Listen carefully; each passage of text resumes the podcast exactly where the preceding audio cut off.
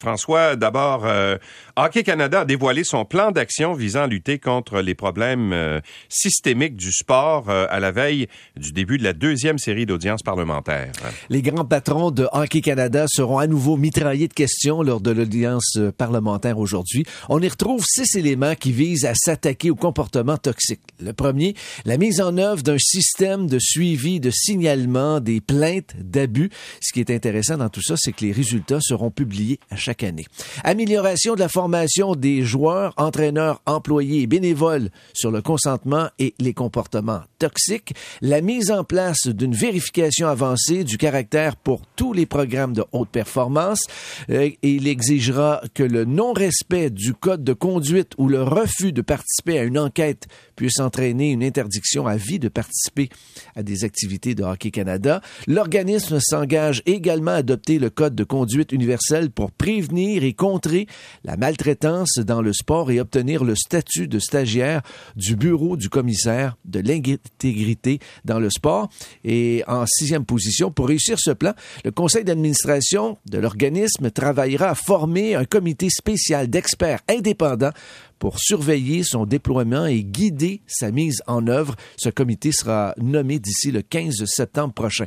Mhm. Toutes ces mesures s'ajoutent à celles annoncées dans une lettre ouverte publiée le 14 juillet dernier, y compris la relance d'une enquête indépendante sur l'agression sexuelle présumée impliquant les membres de l'équipe nationale junior de 2018. On va voir ce que va en penser euh, Pascal Saint-Onge, la ministre des Sports. Elle va être avec nous vers 7h20 ce matin euh, parce qu'elle aussi va euh, passer devant ce comité.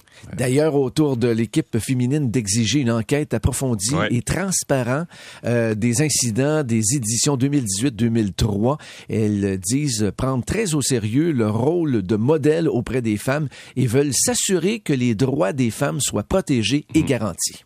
Il devrait peut-être avoir plus de femmes, d'ailleurs, sur ce comité-là. Euh, oui, ça serait une très, très, très, bonne Sur le conseil d'administration d'Hockey mhm. Canada, je veux dire. Bon, en parlant d'hockey féminin, Montréal euh, embauche euh, ses premières joueuses. Le président de l'équipe, Kevin Raphaël, avait promis de mettre sous contrat ses premières filles rapidement. Ben, il a tenu promesse.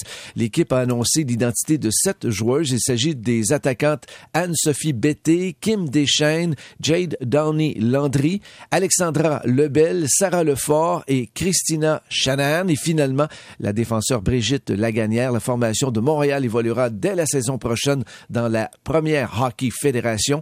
D'ailleurs, euh, nous parlerons à Kevin Raphaël à 8h20 ce matin. Et bonne nouvelle pour les amateurs de basketball. Et c'en est toute une. C'est l'analyste de RDS, Peter Yanopoulos, qui a été le premier à en parler. La NBA fera une escale à Montréal au mois d'octobre prochain. Pour l'occasion, les Raptors de Toronto vont affronter les Celtics de Boston. La date de l'affrontement sera connue lorsqu'on va faire connaître le calendrier préparatoire de ces deux équipes. C'est la cinquième fois que les Raptors vont jouer ici à Montréal. La dernière fois, c'était déjà en 2018 contre les Nets de Brooklyn. Et, euh, et, et, et, euh, quatre joueurs de la Ligue de hockey junior majeur du Québec vont représenter le Canada à la Coupe... Euh, la coupe euh, Linka, Linka Gretzky. C'est un ancien joueur de la Tchécoslovaquie. C'est un tournoi qui va avoir lieu du 31 juillet au 6 août à Red Deer, en Alberta.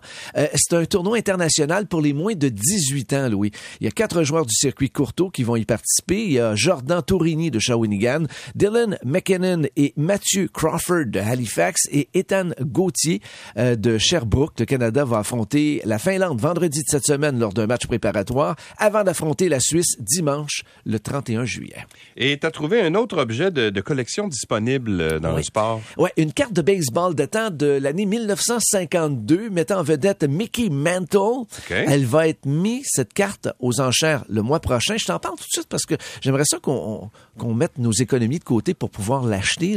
On estime que la carte va dépasser les 10 millions de dollars US.